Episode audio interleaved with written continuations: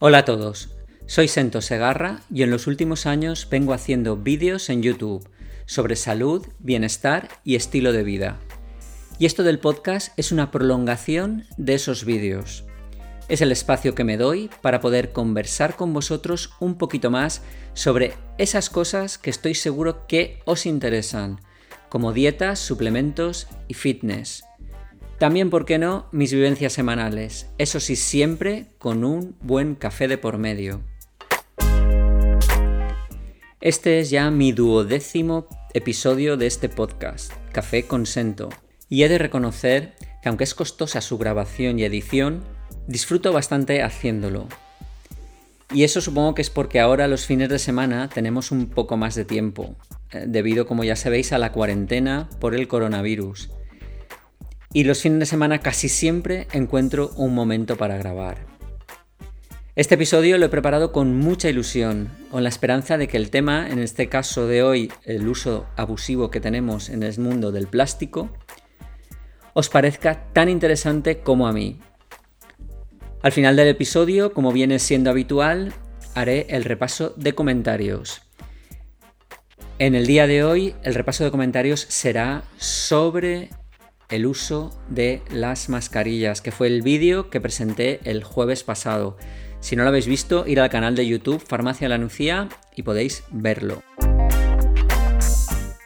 Comencemos con el tema de hoy, los plásticos.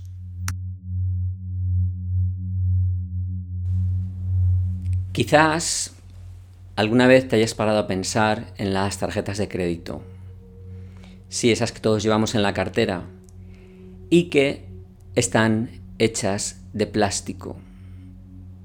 Incluso hoy en día podemos encontrar monedas, el año pasado o hace dos años encontré en Reino Unido que ya habían billetes de libras hechos de plástico. Es el caso, como os acabo de decir, de Reino Unido o Canadá, donde están pasándose del papel al plástico para la fabricación de los billetes. Esto es un poco desconcertante, porque ya teníamos bastante plástico por todos lados, como para que encima ahora los billetes también vayan a fabricarlos de este material que está por todas partes, desde una botella de agua, ahora en los billetes, bolsas de plástico, y que todo acaba flotando en los ríos, en los mares o ingerido por cualquier ave. Quizás hayas visto alguna gran isla de plástico flotando en algún sitio en el mar, lo cual, pese a ser una visión bastante horrible, no es más que la punta del iceberg, lo que se ve arriba, porque realmente hay muchísimo plástico pequeño o microplástico en suspensión dentro de los océanos, Quizás también hayas podido ver alguna autopsia de algún pájaro acuático en el que se muestre que el estómago lo tenía lleno de piezas de plástico. Un plástico letal. Un plástico que utilizamos todos los días de nuestras vidas. Quizás solo lo utilizamos durante unos minutos, antes de lanzarlo a la basura o al cubo del reciclaje. Considera esta frase. Vivir sin plástico. ¿Qué te viene a la cabeza? Probablemente la palabra imposible. ¿Pero es posible vivir sin plástico? No, tienes toda la razón. Actualmente no es posible. No en este precioso planeta. A menos que formes parte de una comunidad indígena que viva de la pura subsistencia en el Amazonas, cultivando tu propia comida, cazando o pescando tu comida en el bosque y aún así seguramente el plástico acabará encontrándote. El plástico está en todas partes, desde formas microscópicas. Está en el aire, está en el suelo, está en el agua. Esa es la realidad. Hay un montón de investigaciones científicas que documentan esta huella global de plástico. Más allá de las partículas minúsculas de plástico que no podemos ver, Es prácticamente imposible para la mayoría de nosotros vivir sin plástico. Sobre todo si vives en un ambiente urbano, el plástico es súper difícil de evitar. El propio teclado que utilizamos todos en nuestro ordenador es plástico, igual que los teléfonos y las tablets. El plástico es omnipresente en todos los packings de los supermercados que envuelven prácticamente cualquier producto imaginable, desde manzanas o huevos hasta gel de baño o el típico stick de labios. Estamos rodeados del tóxico, contaminante y versátil plástico. Pero hay muchísimas formas de evitar los plásticos en nuestro día a día. La vida sin plástico es nuestro objetivo y evitar en la medida de lo posible este tóxico y contaminante plástico por parte de tantas personas como sea posible es lo que de verdad necesitaríamos ahora mismo. Vivir sin plástico es una meta, por la simple razón de que el plástico puede ser dañino para la salud de todos los seres vivos. Mientras mantengo la esperanza de que se empiecen a diseñar productos que sustituyan el plástico, por ejemplo en los teclados, con unos materiales más seguros y que no contaminen, en lo que tenemos que fijarnos aquí es en los plásticos que causan mayor daño y que pueden ser fácilmente evitables en nuestro día a día. Gracias a que el plástico no se inventó hasta finales del siglo XIX y su producción realmente no se disparó hasta 1950, solo tenemos 9.200 millones de toneladas de material para tratar. De estos, más de 6.900 millones de toneladas se han convertido en residuos. Y de este desperdicio, 6,3 billones de toneladas nunca llegaron a una papelera de reciclaje.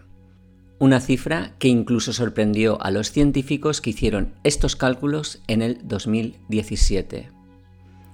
Nadie sabe cuántos desechos plásticos terminan en el océano, el último sumidero de la Tierra.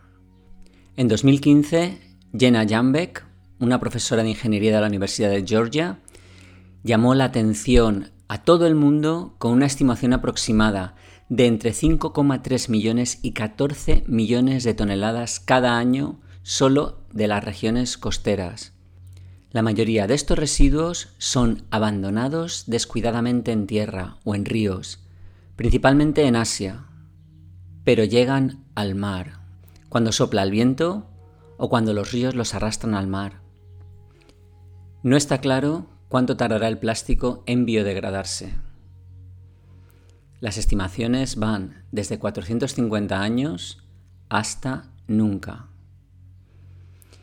Mientras tanto, se cree que el plástico oceánico mata a millones de animales marinos cada año.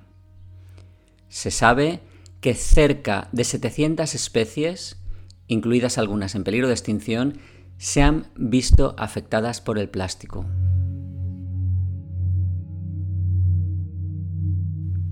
Algunos animales se les ve dañados, estrangulados por redes de pesca abandonadas o por anillos de seis paquetes desechables de latas. Muchos más quedan heridos de manera invisible. Las especies marinas, de todos los tamaños, desde el zooplancton hasta las ballenas, ahora comen microplásticos.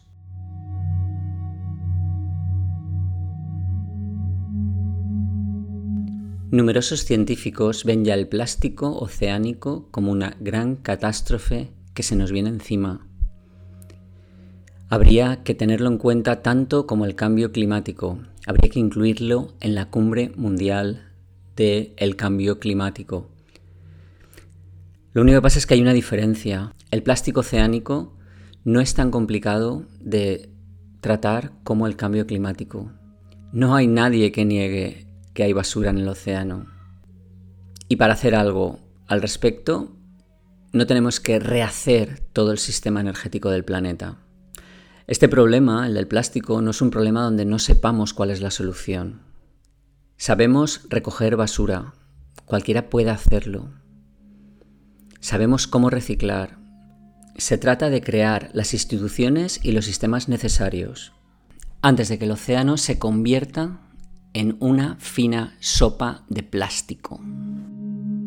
Se han encontrado microplásticos en todos los océanos, desde sedimentos en el fondo marino más profundo hasta en el hielo del Ártico, que cuando se funda durante la próxima década liberará más de un billón de trozos de plástico al agua. En algunas playas de la isla grande de Hawái, casi el 15% de la arena es en realidad granos de microplástico. Pero ¿cómo hemos llegado hasta esto? ¿Cuándo ha sido la primera vez que hemos visto el lado oscuro de ese milagro de los años 50 que era el plástico? Los plásticos han transformado nuestras vidas como pocos otros inventos lo han hecho han facilitado los viajes al espacio y han revolucionado la medicina. Hacen más ligeros los coches, lo que hace que ahorren combustible. Envuelven los alimentos para hacerlos que permanezcan frescos más tiempo. Nos proporcionan agua potable en cualquier punto del planeta. En una de sus primeras aplicaciones, salvaron la vida silvestre. A mediados del siglo XIX, las teclas del piano, las bolas de billar, los peines y todo tipo de objetos estaban hechos de un material natural escaso, el marfil de elefante. Con la población de elefantes en riesgo y el marfil caro y escaso, una empresa de billar en la ciudad de Nueva York ofreció una recompensa de 10.000 dólares a cualquier persona que pudiera ofrecer una alternativa. Un inventor aficionado llamado John Wesley, asumió el reto. Su nuevo material, el celuloide, estaba hecho de celulosa, el polímero que se encuentra en todas las plantas. La compañía que fundó se enorgullecía de que podía eliminar la necesidad de saquear la tierra en busca de sustancias cada vez más escasas. Además de salvar algunos elefantes, el celuloide también ayudó a cambiar los billares de un pasatiempo aristocrático a uno al que podían jugar los trabajadores en los bares. Este es un ejemplo sencillo de la profunda revolución que nos trajo la aparición del plástico. La revolución se aceleró muchísimo en el siglo XX, cuando los plásticos comenzaron a fabricarse a partir de las mismas cosas que nos proporcionan energía, el petróleo. Las compañías petroleras tenían gases de desecho, como el etileno, que salía de las pilas de sus refinerías. Los químicos descubrieron que podían usar esos gases como bloques de construcción o monómeros para crear todo tipo de nuevos polímeros, como el teraftalato de polietileno o PET, en lugar de trabajar solo con polímeros que ya existían en la naturaleza un mundo de posibilidades abierto. Cualquier cosa y todo podría estar hecho de plástico. Y así fue, porque el plástico era barato. Seis décadas más tarde, aproximadamente el 40% de las ahora 448 millones de toneladas de plástico que se producen cada año son desechables. Gran parte de estas toneladas que se desechan se utilizan como envases destinados a ser desechados unos minutos después de haberlos comprado. La producción ha crecido a un ritmo tan vertiginoso que casi la mitad del plástico fabricado en la historia se ha producido en los últimos 15 años. El año pasado, Coca-Cola, quizás el mayor productor de botellas de plástico del mundo, reconoció por primera vez la cantidad que produce 128.000 millones al año.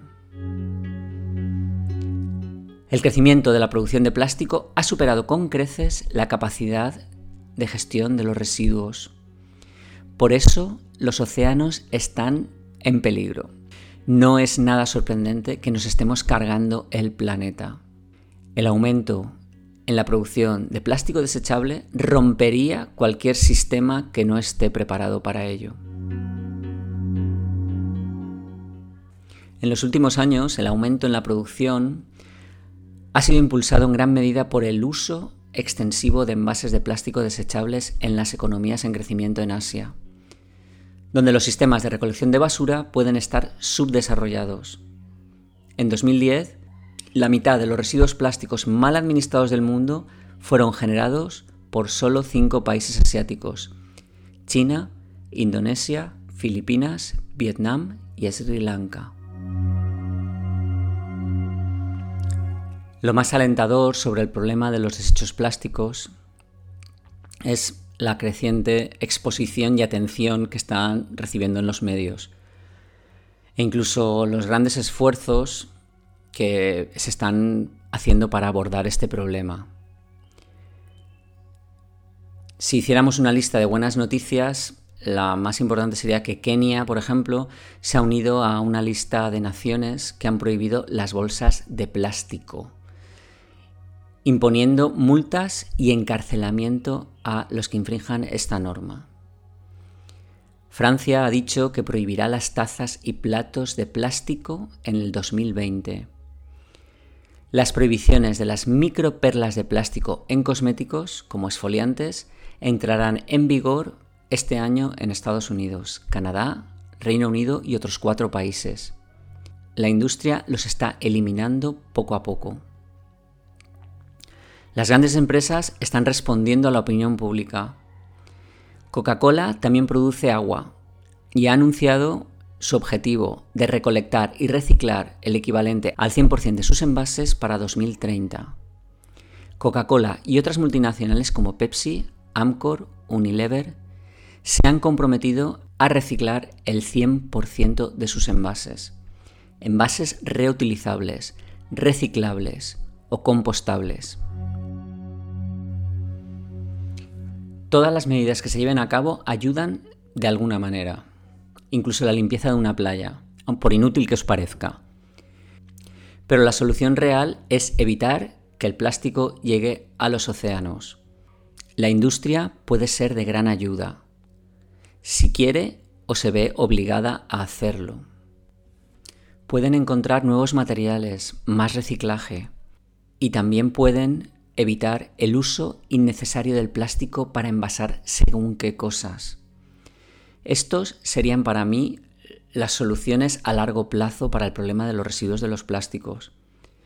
Pero la forma más rápida que tenemos es nosotros mismos, cada uno individualmente, negarnos a recibir bolsas de plástico, a utilizar plástico en casa, en nuestro día a día. Necesitamos ser nosotros mismos los impulsores del cambio. Necesitamos cambiar nuestro día a día, cambiar nuestras costumbres, decir no al plástico cuando nos lo ofrezcan, evitar comprar la fruta envasada, los congelados envasados, todo ello en plástico, los jabones, los detergentes, todo está envuelto y rodeado de plástico que en la mayoría de las ocasiones no puede ser reciclado. Necesitamos ser conscientes de que al planeta no le cabe más plástico, que tenemos que cambiar nuestra mentalidad, que tenemos que reciclar más, pues todo el plástico no puede ser absorbido por la naturaleza. Ahora os voy a dar unos pequeños trucos para poder utilizar menos plástico en nuestro día a día. Son unos trucos que he estado leyendo por internet y que me han parecido interesantes. La lista no pretende que os agobiéis, sino simplemente mostrar que la cosa es posible. Elige de la lista algunos que te parezca que son fáciles de hacer y que realmente causen un impacto en la sociedad. Nadie somos capaces de hacerlo todo a la vez, pero en esta vida todo es empezar.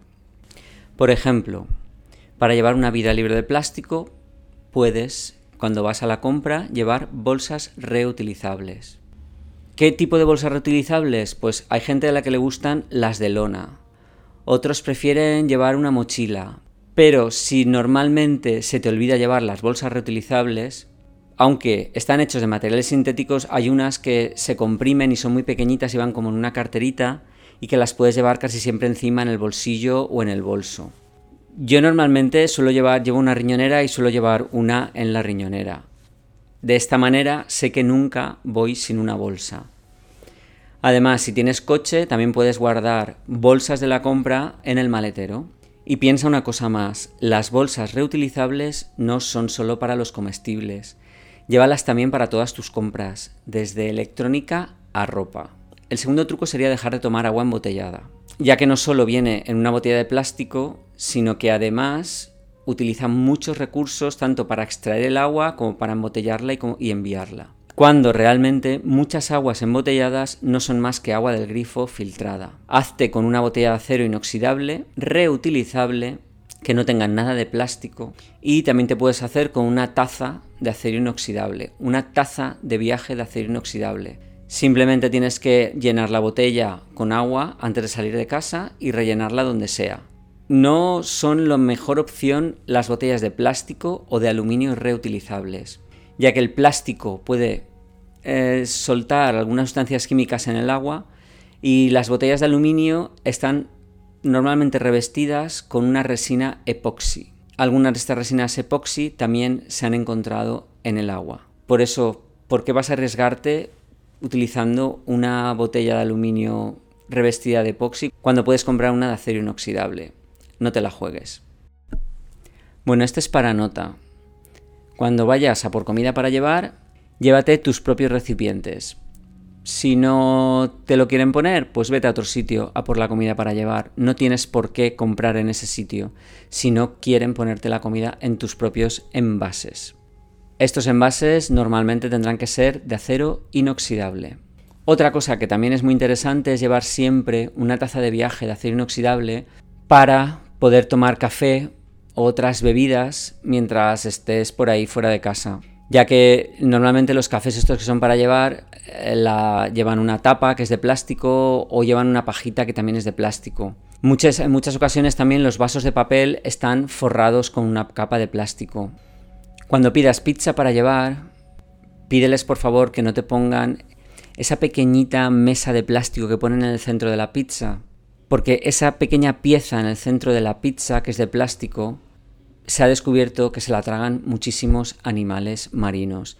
Y no hace ninguna falta tampoco. Simplemente cuando vayas a pedir la pizza para llevar, le dices, no me pongas esa cosa pequeña de plástico que va en medio de la pizza.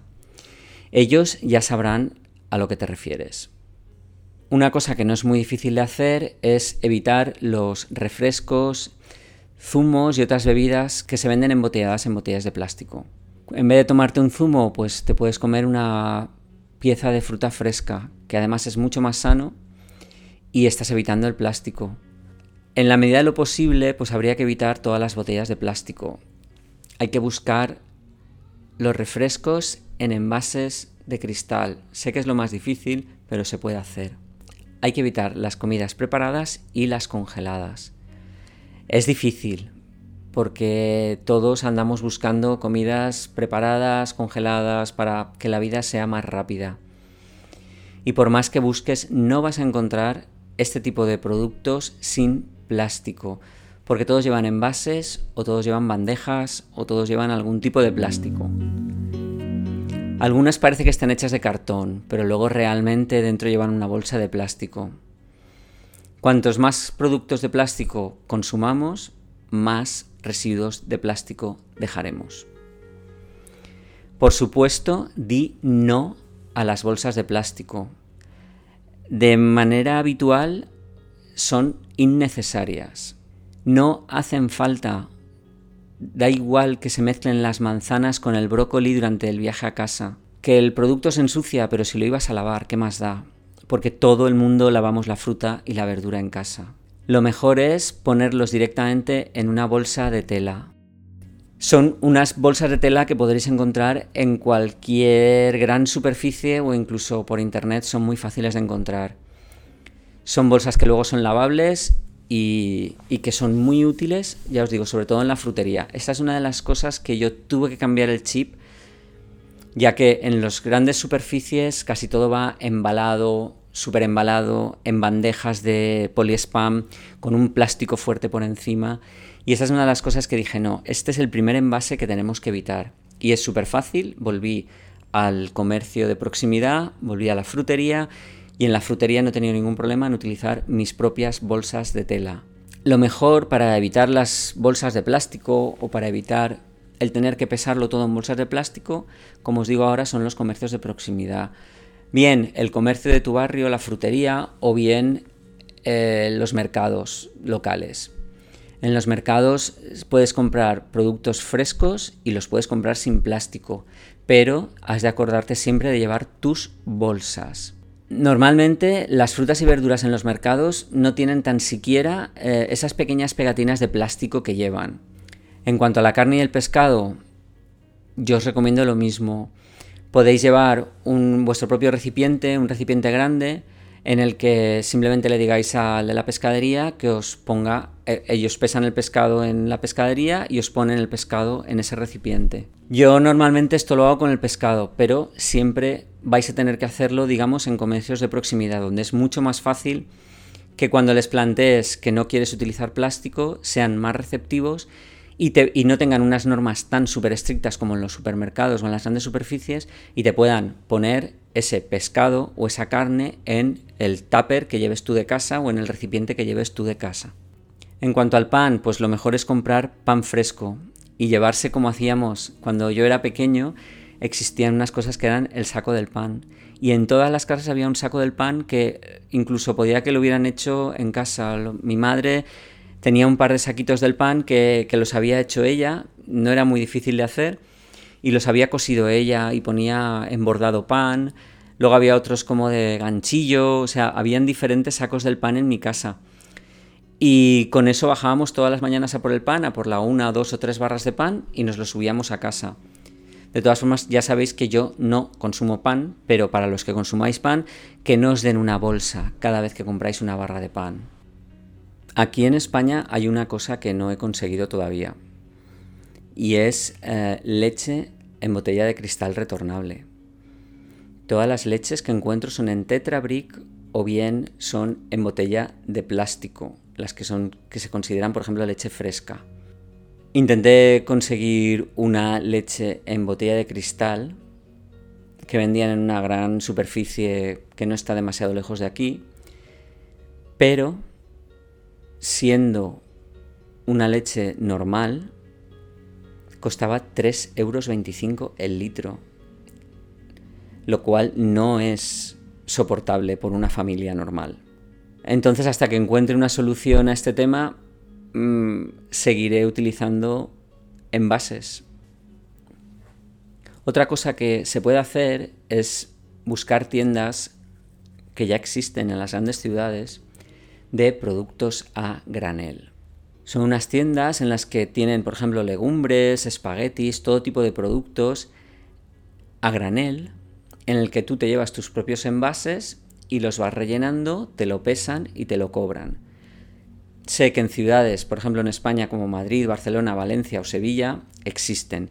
No sé si existen en otras ciudades más pequeñas, pero en estas que os he dicho sí que existen. Y son una buena alternativa para no necesitar utilizar envases para comprar, por ejemplo, frutos secos o legumbres. Una solución si no vives en una gran ciudad donde puedas encontrar los productos a granel es comprar los productos no perecederos como las legumbres, el arroz o los espaguetis en paquetes de gran tamaño. Estos envases de gran tamaño lo que conseguirán es que utilices menos plástico en general. Otra cosa que se puede hacer es revisar las etiquetas de los productos de cuidado personal, ya que algunos exfoliantes faciales y otros productos de cuidado personal contienen cantidades pequeñas de plástico. Evita cualquier cosa con polietileno como ingrediente. Vivir sin plástico es una meta que debemos plantearnos desde ya, para ayudar a que nuestros hijos tengan un planeta mejor y más saludable. Lo único que me gustaría conseguir es que nos encaminemos todos o que nos concienciemos todos en crear una sociedad más saludable y con menos desperdicios.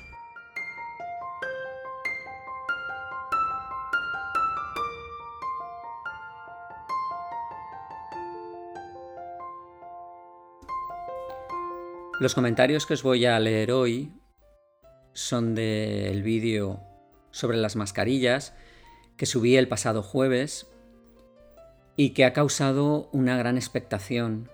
No suponía que iba a ser tan espectacular, pero parece que el tema os ha interesado mucho a todos y hay numerosos comentarios y casi todos más o menos en la misma línea sobre estar a favor del uso de mascarillas como es el caso del vídeo, que en el que yo propongo que el uso de mascarillas debería ser una responsabilidad social de todos y cada uno de nosotros.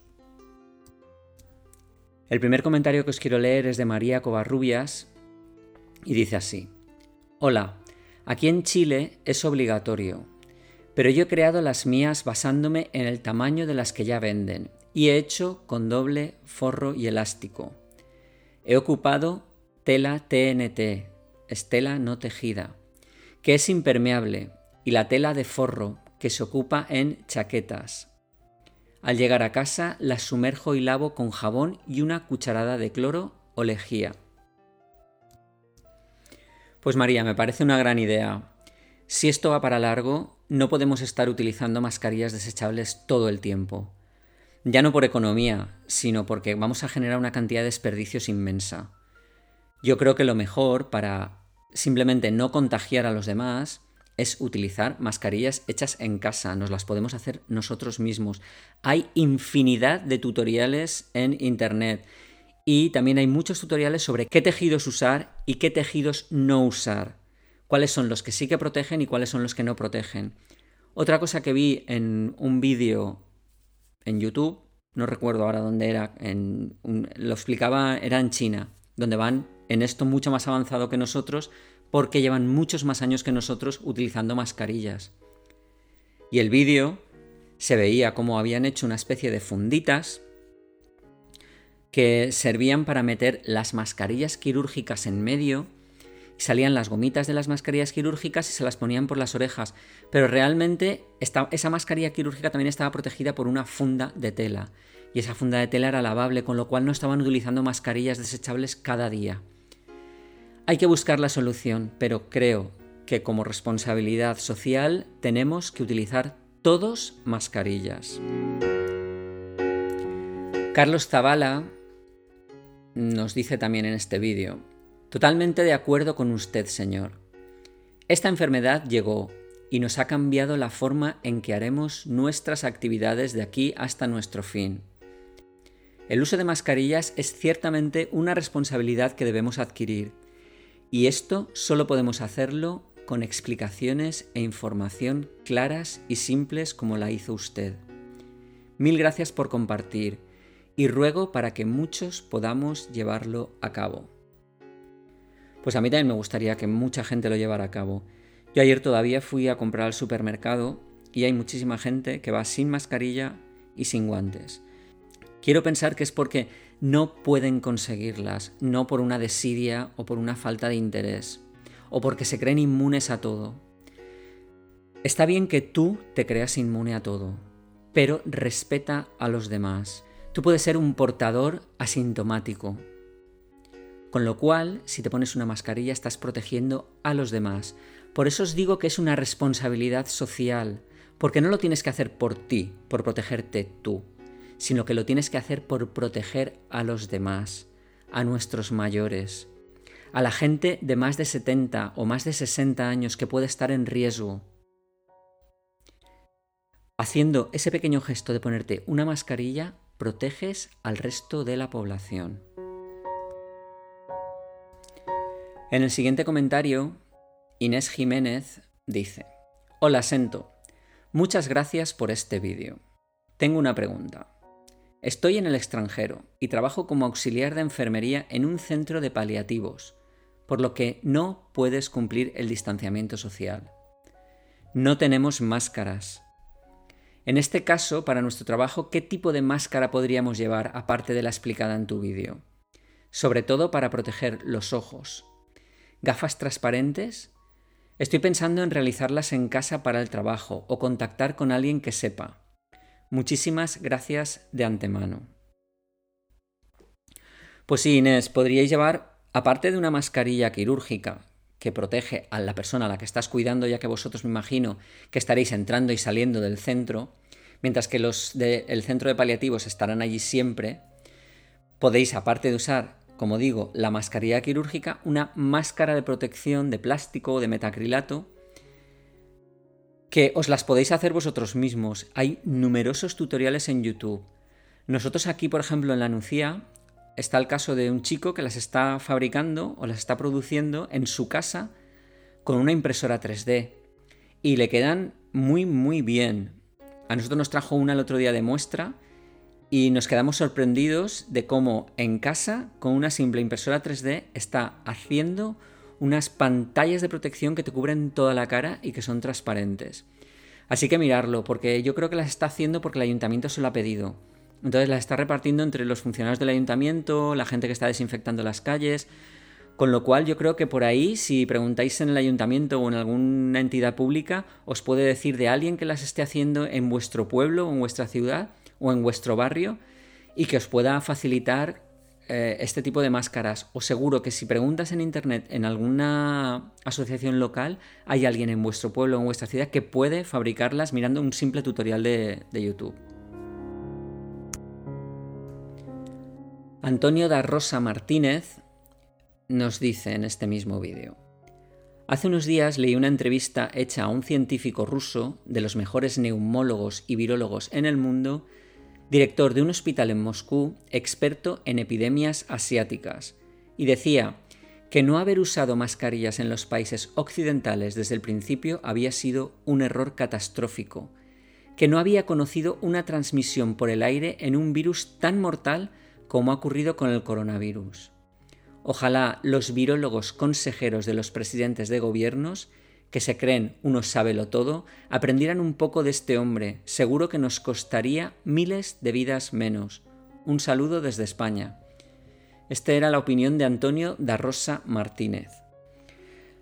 Pues mira, Antonio, yo creo que no se recomendó el uso de mascarillas a nivel general porque no había mascarillas suficientes como para recomendarlo.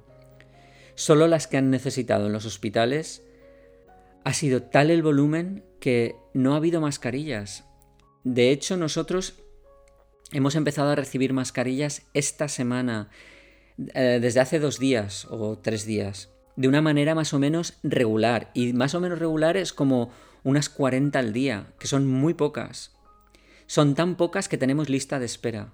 Pero es que no hay más. Y, ya te puedo decir que no es porque la gente no quiera ponerse mascarillas o no estén preguntando todo el día por mascarillas. Es que no hay mascarillas. Estamos vendiéndolas, pero estamos vendiéndolas que yo estoy alucinado porque nos las venden carísimas y nos toca venderlas a un precio más o menos alto. Alto son menos de 2 euros, un 80 me parece, pero para una mascarilla quirúrgica me parece muy caro. Pero es que es el precio que tienen. No, no lo ponemos nosotros el precio, ese es el precio al que vienen. Entonces, no podemos hacer nada. Y yo creo que el gobierno no pudo hacer nada y no pudo recomendar utilizar mascarilla porque no habían mascarillas para todos. Y ellos lo sabían. A partir del lunes o el martes empiezan a repartirse mascarillas a los mayores de 65 años y van a tenerlas incluidas en su tarjeta de la seguridad social. Van a ser gratuitas y se van a repartir en las farmacias. Espero que el sistema funcione. Yo creo que sí que va a funcionar eh, a nosotros nos han dicho que nos repartirán más o menos unas 250 mascarillas de este tipo para repartirlas eh, a la gente que le salgan en la seguridad social, digamos en su receta electrónica. Ya veremos a partir del lunes, es una forma de que si todo el mundo más o menos va a poder tener acceso a mascarillas, en un momento dado, a lo mejor dentro de dos semanas, cuando puedan abrir un poco la mano y puedan decir, vale, ya podemos salir a la calle, o ya podemos empezar a salir un poquito más a la calle, pero va a ser obligatorio el uso de mascarillas. Espero que así sea. Es simplemente una opinión, tampoco lo sé. Fernando Rojo Herrero nos dice, mascarilla fuera de casa siempre. Una de las razones por la que se está esparciendo tan rápido en el mundo es la fase asintomática. Deberíamos considerarnos todos como posibles propagadores.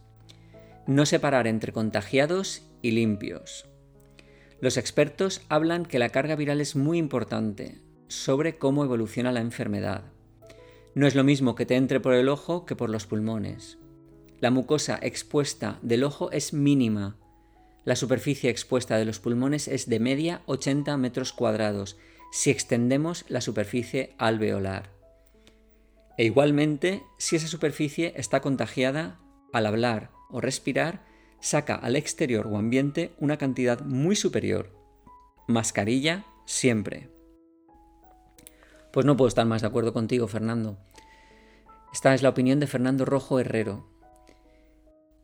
Yo también creo que si todos llevamos mascarilla, al hablar o al toser o al estornudar, no esparcimos mm, ni virus ni bacterias, con lo cual todos vamos a estar más seguros. Y vamos a generar como una especie de inmunidad, lo, que ahora quieren hacer con los contagiados, ¿no? Que se genere una inmunidad de rebaño. Pues vamos a hacer lo mismo, pero con las mascarillas. Si todos protegemos a los demás, todos estaremos protegidos. Ya os digo, la, cuestión de utilizar mascarilla tenéis que plantearoslo no como una cosa egoísta. No, no, es que yo quiero una mascarilla buena, una eh, FFP2. ¿Por qué? Porque la FFP2 es la única que me protege a mí. Es que no quiero que te proteja a ti. Dejemos de ser egoístas. Lo importante no es protegernos nosotros, sino proteger a los demás. Porque si todo el mundo lleva una mascarilla que protege a los demás, sin quererlo, te están protegiendo a ti. Vamos, que no me parece tan difícil. Eh, las mascarillas FFP2 ahora mismo tienen un precio disparado. Son casi imposibles de conseguir. Entonces, ya que no podemos conseguir esas, vamos a utilizar las quirúrgicas, que sí que estamos pudiendo conseguirlas. Y vamos a proteger a los demás. Pensemos por una vez en el otro, no pensemos solo en nosotros mismos. Es solo lo que os quería decir, que si todos nos ponemos mascarilla, protegemos a nuestro compañero, a la persona que tenemos al lado, a ese ser humano que tenemos junto a nosotros y que necesita de nuestra protección. Angie Maza nos dice, Muchas gracias por este vídeo. Yo desde el principio de esta pandemia, cuando aún no llegaba a mi país, Argentina, recomendaba a mi familia y conocidos que usaran mascarillas. Yo desde ese momento me hice unas cuantas para salir o realizar mis compras o para ir a mi trabajo, pero el presidente decía que no eran necesarias. Y ahora, aquí, son obligatorias, gracias a Dios. Bueno, pues como veis, esta Angie nos dice que en Argentina ya son obligatorias. Yo creo que eso va a llegar a todos los países. En cuanto haya una disponibilidad más o menos normal, que se puedan conseguir bastante fácil, obligarán en todos los países a salir a la calle con mascarillas, sobre todo si queremos llegar a un desconfinamiento total. Eso lo tengo clarísimo. Gracias Angie por este comentario. Miniut dice, yo he hecho unas cuantas para mi pareja, que tiene que trabajar, y el resto de trabajadores. He usado tela TNT doble y en medio un filtro, que cambiamos después de cada uso. La mascarilla la limpiamos con agua hirviendo y jabón. Si cuando quieres tener una solución, no es tan difícil encontrarla. Esta persona, viendo, viendo que su pareja tenía que trabajar, simplemente se ha puesto a coser mascarillas. Pues muy bien. Si sabes coser, eso es fantástico. Y por favor, si tienes más, eh, hazles a tus vecinos, hazles a la gente que conozcas. Todo el mundo creo que tiene derecho a una mascarilla.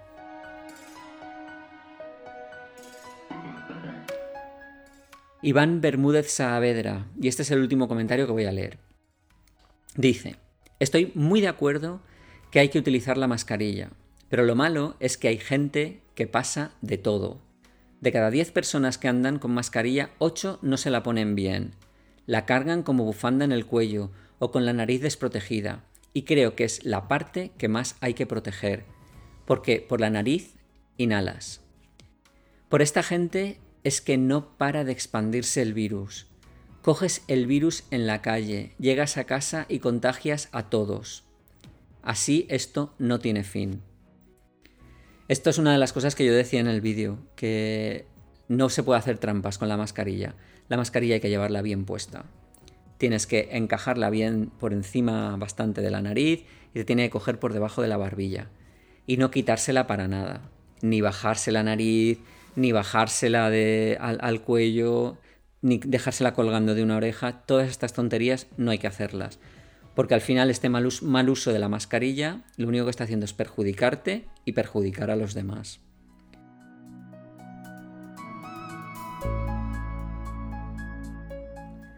Bueno, y hoy lo voy a dejar aquí, con esta necesidad y esta llamada a que utilicéis las mascarillas. Espero que el podcast os haya gustado y sobre todo que hayáis aprendido, aunque solo sea una cosa. Con eso ya me doy por satisfecho. Como siempre os digo, me parece increíble tener este espacio para contaros cosas. Gracias por escucharme. Como ya sabéis, sin vosotros esto no sería posible. Muchísimas gracias a todos los que me seguís y me escucháis. Hacéis posibles muchas cosas que me están sucediendo últimamente y que no serían posibles sin vosotros. Nos vemos en los siguientes vídeos de la semana. Nos escuchamos en el podcast. Ahora es tiempo de decir adiós.